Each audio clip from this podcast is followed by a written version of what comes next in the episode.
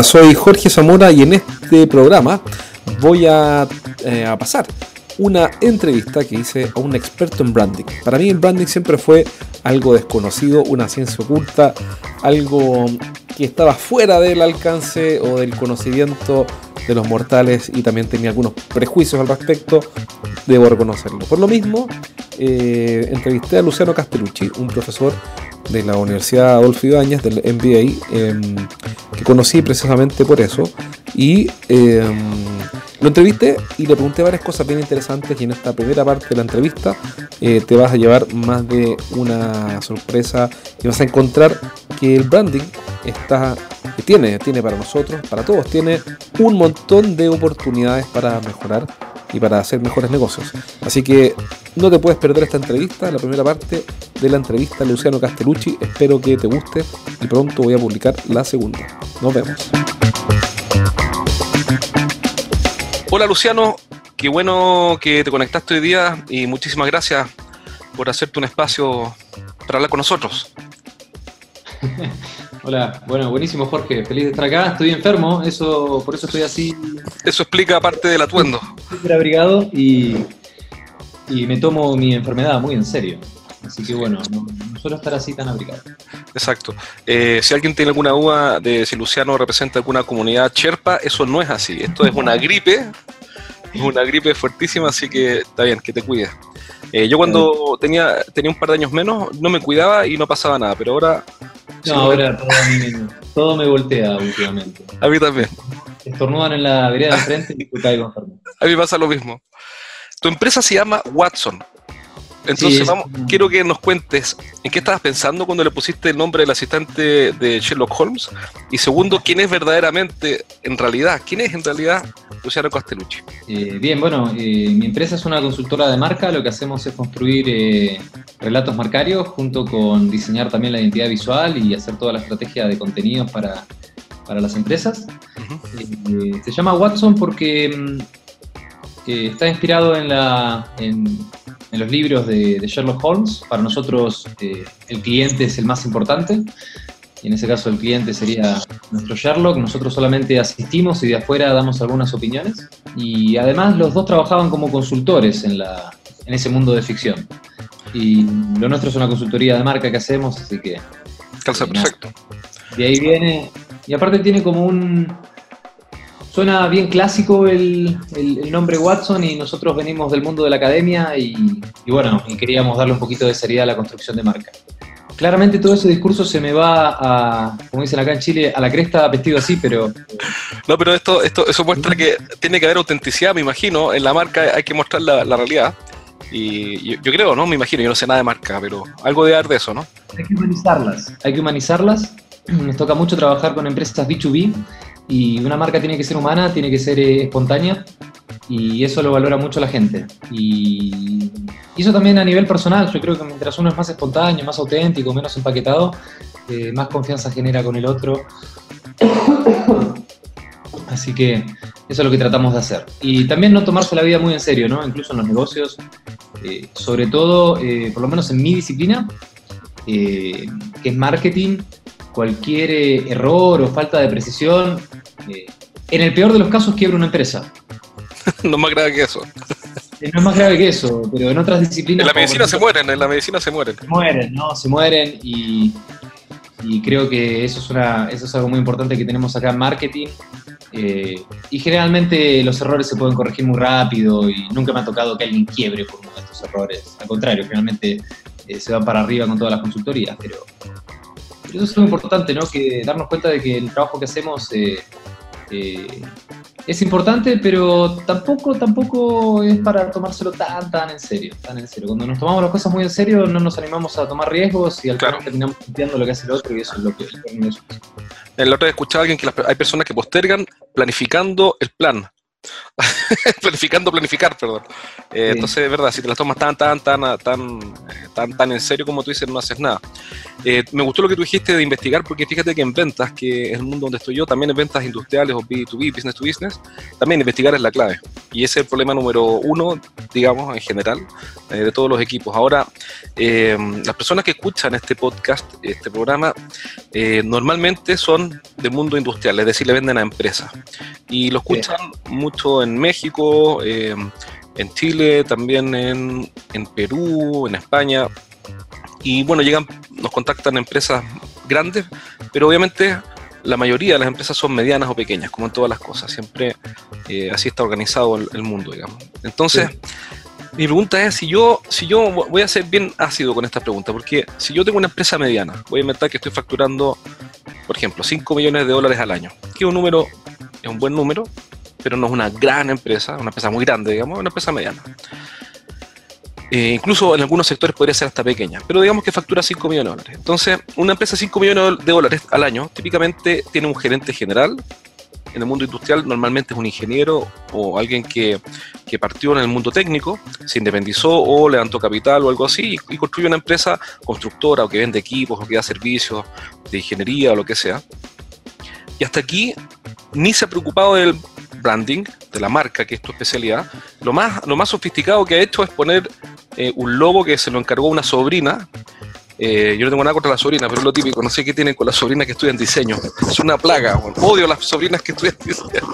Se lo encargó una sobrina y le dijo, ¿cuánto me cobraría mi hijita por hacerme el logo de la empresa? Y le dijo, no, tío, yo estoy en un ramo de, de diseño, porque estoy estudiando ahora, y no, no, no me pagué nada, mire, yo feliz de ayudarlo, total, usted va a ser mi primer eh, cliente le hace un logo que le ha permitido facturar 5 millones de dólares al año y con eso mantiene su familia, se compró, estoy contando la historia, de Storytelling, pero un poco el perfil que conozco eh, y que llega bastante.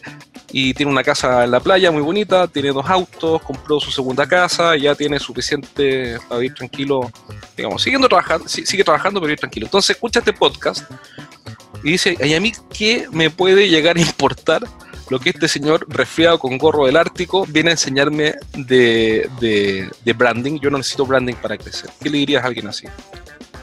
Que tiene razón. No, pero ¿cómo dices eso?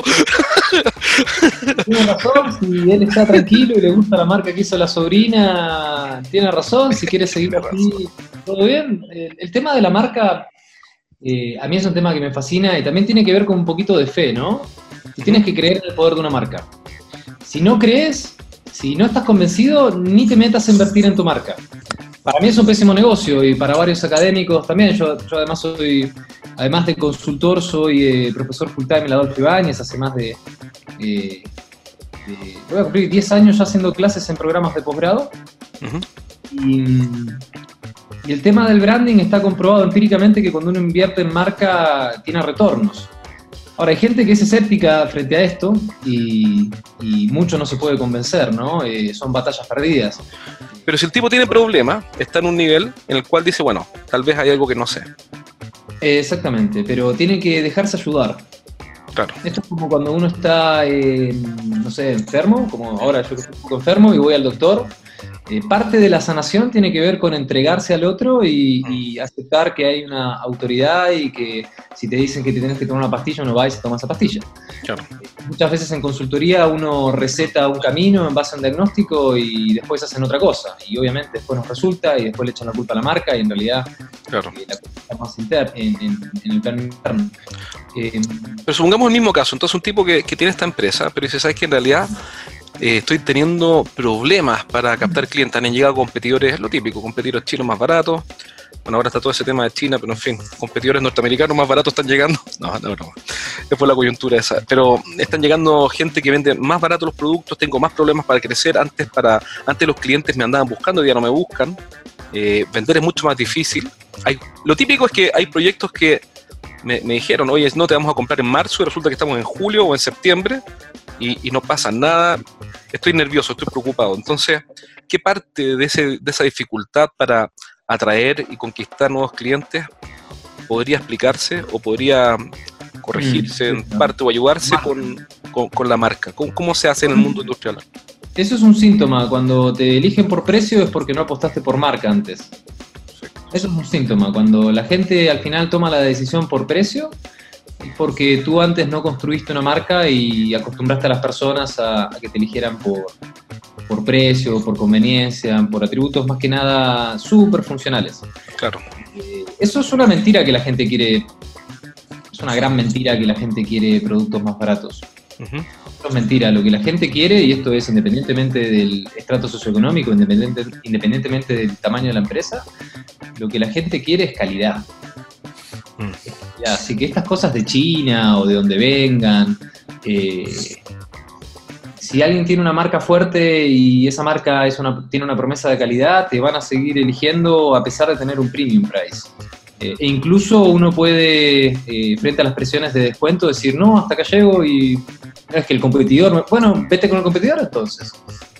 Pero creo que no hay que entrar en la vorágine de, uno, de, hacer descuentos en precio eh, y dos, centrar toda la conversación al final en términos de precio. Creo que es muy nocivo eso. Mm. Y, creo que tenemos que aprender a decir que no también, a decirle, bueno, no, hasta acá llego nomás y buena suerte con otro. Lo, barato sale caro. Yo fui... Eso no falla, pero eso que dijiste tú es una ley. Siempre que eh, veo que alguien se fue por precio, al tiempo me cuentan que ya volvió. exactamente. Entonces, es una pérdida en el corto plazo, pero creo que son ganancias en el largo y yo creo que hay que saber decir que no, hay que tener los pantalones bien puestos y... Porque subir las ventas bajando los precios lo puede hacer cualquiera, no hay que ir a ninguna universidad, no hay que ser ningún ingeniero de la NASA, eso lo hace cualquiera. Y después felicitarse por subir las ventas, por, por destruir el precio de, de tu marca y de tu categoría, eso es algo que veo mucho que se hace eh, sobre todo, como hay una rotación tan alta en las empresas, la gente quiere mostrar números rápido. Exacto. Y después se cambia y lo que hizo eh, fue generarle un mal enorme al negocio. Yo siempre creo que los incentivos en venta, por ejemplo, no solamente tienen que estar en, función de, cuánto estoy vendiendo, sino también si estoy protegiendo o no la marca. Deberían haber variables un poco más eh, cualitativas de si estás protegiendo o estás comunicando los valores de la marca. Por lo menos en las consultorías que hacemos, eh, cuando esto tiene que aterrizarse la estrategia de marca a venta, eh, recomendamos incluir en, los bonos uh KPIs respecto a la, a la construcción marcaria. Perfecto, hace todo el sentido del mundo. Ahora, ok, y entonces este tipo que está escuchándote en Colombia dice, ¿sabes qué? Sí, en realidad tiene razón. Si, si tengo un problema, y es que me está acosando, que es típico, lo veo mucho, que las empresas empiezan a crecer, los primeros años en el arranque es solo crecer de forma desordenada, sin preocuparse mucho la marca, van a vender, el dueño vende, empiezan a crecer, y después ya ahora ya no es él solo vendiendo, sino que ya tiene un equipo, tiene estructura, un encargado de administración, finanzas, de operaciones, etc. Y ahora, en algún momento, lo que funcionaba el 2014 o el 2010, ahora ya no funciona y el tipo se estancó y siente miedo porque dice, bueno, no estoy creciendo. Eh, y ahora que escucho a, a Castellucci, eh, puede ser que tenga un problema de marca. ¿Cuál es el primer paso? Investigar. contrato Castellucci, castellucci.com. No, perdón, Watson. No, no, no, a Watson, a watsonbranding.com. Watson Branding. ¿Qué hago? O, u otra consultora, o lo pueden hacer ellos internamente, ¿eh? Ya, pero lo pueden hacer internamente. Pero ¿cuál es el primer paso? Eh, digamos que, el tipo está en Colombia, no va a venir a Chile, no te va a contratar porque está ocupado, no, no, puede viajar, qué sé yo, lo que sea. ¿Cuáles son los tips para que él podría por lo menos empezar, digamos, a, los primeros pasos que podría dar hoy, no para resolver todo en un día? Normalmente las cosas no se resuelven en 30 segundos, eh, pero sí por lo menos dar algunos pasos. ¿Qué pasos podría dar hoy? Son los tres típicos pasos de la estrategia. Lo que ahí hay que primero hacer una investigación de mercado, responder la pregunta ¿dónde estoy? Eh, responder eh, a través de metodologías de investigación cuál es la percepción que tienen los clientes y los no clientes o los ex clientes de la propuesta de valor que yo tengo. Ya haciendo eso, o sea, destinando un mes, dos meses a investigar el mercado, eh, van a salir observaciones, puntos de vista que van a contrastar con, con, la visión interna de la empresa y yo diría que eso es el 80% del trabajo que uno hace al final, ¿no? La investigación. Investigar. Mira, me hace todo sentido el mundo. Viene, viene el nombre Watson, ¿no? Ahí viene el nombre Watson. No, pero hace todo sentido porque las consultorías eh, también que nosotros hacemos, nos enfocamos mucho, mucho, mucho en definir el problema. Y a veces nos preguntan, bueno, pero ¿por qué tanto, tanto? ¿Cuándo partimos ya? Digo, mira, si no lo hacemos bien, esto va a ser un problema, el problema va a ser va a ser todo cuesta arriba, cuesta arriba. Pero si uno investiga bien y define mucho, con, mucho detalle, muy bien el problema, ya la, solución aparece. El resto sale solo. El resto sale solo. Eh, los grandes marqueteros, los grandes estrategas, los grandes hombres de negocios son los que mayor tiempo dedican a, a definir el problema. Estoy totalmente convencido. Bueno, esa fue la primera parte de la entrevista a Luciano Castellucci. Espero que te haya interesado. Eh, pronto voy a subir la segunda parte. Recuerda también que si quieres que te ayudemos con tu equipo de ventas, eh, puedes contactarme a través de jorgezamora.me, jorgezamora.me. Ahí podemos chatear y mm, tenemos un chat que va a responder tus preguntas y nos vamos a poner en contacto contigo para ayudarte con cualquiera de nuestros programas online o también programas presenciales in-house eh, en tu compañía. Así que si eres un gerente que tiene a cargo un equipo de ventas, puedes contactarme a través de jorgezamora.me y te ayudaremos a que tu equipo de ventas finalmente despegue. Eso por ahora, acuérdate de compartir este podcast con alguien a quien tú creas que le puede interesar. Nos vemos pronto, un abrazo, nos vemos, cuídate.